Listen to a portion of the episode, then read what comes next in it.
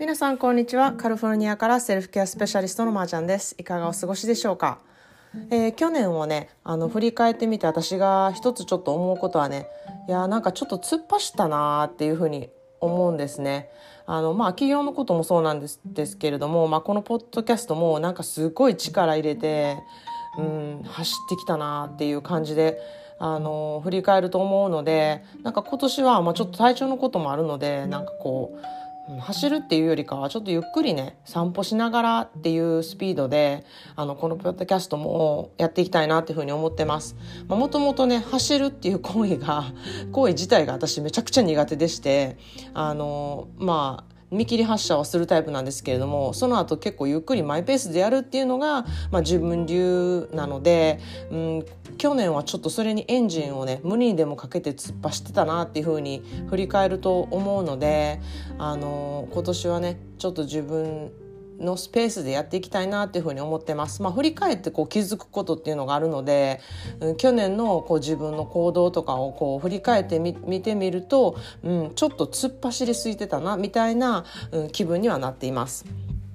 で今日のね、あのー話題なんですけれども言葉の選択っていうことでお話したいなっていうふうに思います。昨日あのたまたまね私のアメリカ人の友達で、まあ、私のテニスのコーチでもあるあのお友達の方なんですけれども、まあ、あの彼女はすごいアクティブな方でこうコーヒーもねお酒もあんまり飲まない人なので会う時は必ずこう犬の散歩一緒にするとか、まあ、その辺の散歩一緒にするとかこう何かしながら話すっていうことが好きな人なので、まあ、彼女と会うといつもこう運動しながら話もできるみたいな一石二鳥な時間の使い方がねできるんですごい私もあのいいなっていうふうに思ってるんですね。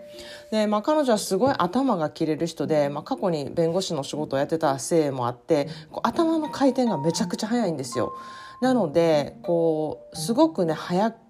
早口でですね時々こう口から先に言葉が出てしまって。後から考えてああ言わなければよかったみたいなことが、まあ、ちょくちょくあるらしくてですね、まあ、それで友情が壊れてしまったこととか過去にあったりとか、うん、そういうことを思い出すとねすごい後悔してしまってまあ謝ったけれどもそのもうねあの出てしまった言葉で取り返しのつかない状況になるっていうことってあるじゃないですか。で、まあ、そういうねあの謝ったところで何もならないもうダメージができていてうんそのことについてねいま、うん、だにちょっと重荷になっていてこう人と会うこともちょっと多くになってるみたいなことをね、あのー、打ち明けてくれたんですね。で、まあ、その話を聞いているとうん彼女は彼女で言った側なんですけれども、うん、苦しい思いをしてきたんだろうなっていうふうに、あのー、聞いてて分かったんですね。で言ってしまったことに後悔している人と同じように、うん、言われたことがずっとこうしこりになって止まりトラウマに、ね、なっている人っていうのもあのいてですね、うん、私はここで思うのが、まあ、大事なことはそういう言葉で自分は傷ついたとか自分は傷つけてしまったとか、うん、そういう気持ちをこう理解できる人そういうことに気づける人になれたことでそれだけで、うん、優しくなれることでそこにこうね目を向けてちょっと前を進むべきなんじゃないかなっていうふうに思うんですね。で本当に人の気持ちを考えないでね言葉を発する人もいるんですけれども考えてるけれどもあの人の気持ちを考えたりとか人のことを思ったりしているけれど、まあ、とっさに出てきた言葉のチョイスを間違える人っていうのもいるなっていうふうに思うんですよ。でなので、うん、受け取る側もまあ、行った人の気持ちがきちんと分かるわけじゃないのでこう間に受け取るっていうことは、うん、自分に優しくない行動だなっていうふうに私は思うんですね。本当に相手がねどんな状況でどんな気持ちでどういう言葉の選択をしたなんてここちら側には分からないことじゃないですかなので、うん、本当に言ったことって言い換えることはできないですし謝ることで許されることはあるかもしれないですけれども謝ることで許されないこともあるっていうふうに私は思ってるんですね。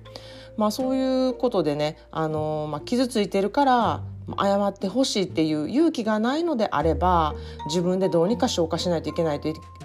ね、いけないと思いますし、うん、私はその気持ちが分かる人になれたっていうだけそれだけ優しい人になれたんだって許す行為っていうことを、うん、自分のためにしてほしいなっていうふうに思います。それが、うん、自分をいたわることだなっていうふうに思います。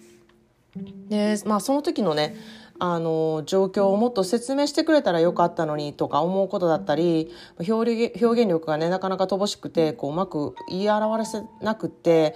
選ぶ言葉は間違ったなって思うこととか、うん、過去にあった出来事からねそういう話題を避けるべきやったなって思ったりとか、まあ、相手の気持ちをね知らずにちょっとズキズキ言ってしまったなとかお互い何でも言い合える仲やと思って言ってしまって逆に気まずくなってしまったこととか、うん、あとはまあ、沈黙がちょっと苦手で会話会話のね中での沈黙の時にそれを何かで埋めようとそれがなんか裏目に出てしまって変なことを言ってしまったりとかなんか誰だってこういうことってあると思うんですよ。その言葉のやりたりやり取りのすごく、うん、難しいところなんじゃないかなっていうふうに思うんですね。で自分にもあのそういうことがあるように他の人にもそういうことってあるんだっていうことをねあの知っておくっていうことがものすごい大事だと思うんですね。その受け身に絶えずなっててうわあの人に何か言われたっっていうことにフォーカスするんじゃなくてあの人ちょっと言葉選択間違ったんかなとかあこの人もああいうふうに言おうと思ったんじゃないけど口から出てきた時にああいう言葉やったんかなってそういうふうに考えることであの完全に受け身になってうわ傷ついたみたいにならずにあの思えるのでそういうことで自分の心がねちょっと楽になって、うん、あの心をねちょっと守ることができるんじゃないかなっていうふうに私は思います。で人はねあの心の奥深いとこではみんな私いい人やと思ってるんですよそんなね相手をわざと傷つけるようなことを、うん、あのむやみにね言おうって思ってる人は少ないっていうふうに思っています。まあ、まあね稀にあのこの人傷つけたれみたいな感じで言葉を武器に使ってる人も必ずいますけれども、うん、あのきっとその人も何かで、うん、傷ついた心をこううん言葉を武器にして自分の心を守るのに必死なんじゃないかなというふうに私は思っています。ということで今日の一言 English です。Live more, worry less. Live more, worry less. 心配することなく今にフォーカスすること。もう心配事っていうのはね始めたらキリがないんですよ。もう根拠のないことを、うん、本当に心配することで今っていう尊い時間がね失われるなっていうふうに思います。で今にフォーカスすることでいろんな不安とか心配が防げるっていうふうに思うんですね。で、まあ、言葉の選択も本当にそれであなんかうんあれを言ったらどうしようとか、うん、これ言われたらどうしようって思うことよりなるべく自分の心でね思ってる言葉をこ思ってるね言葉をこう話すようにして、うん、人の言葉はまあより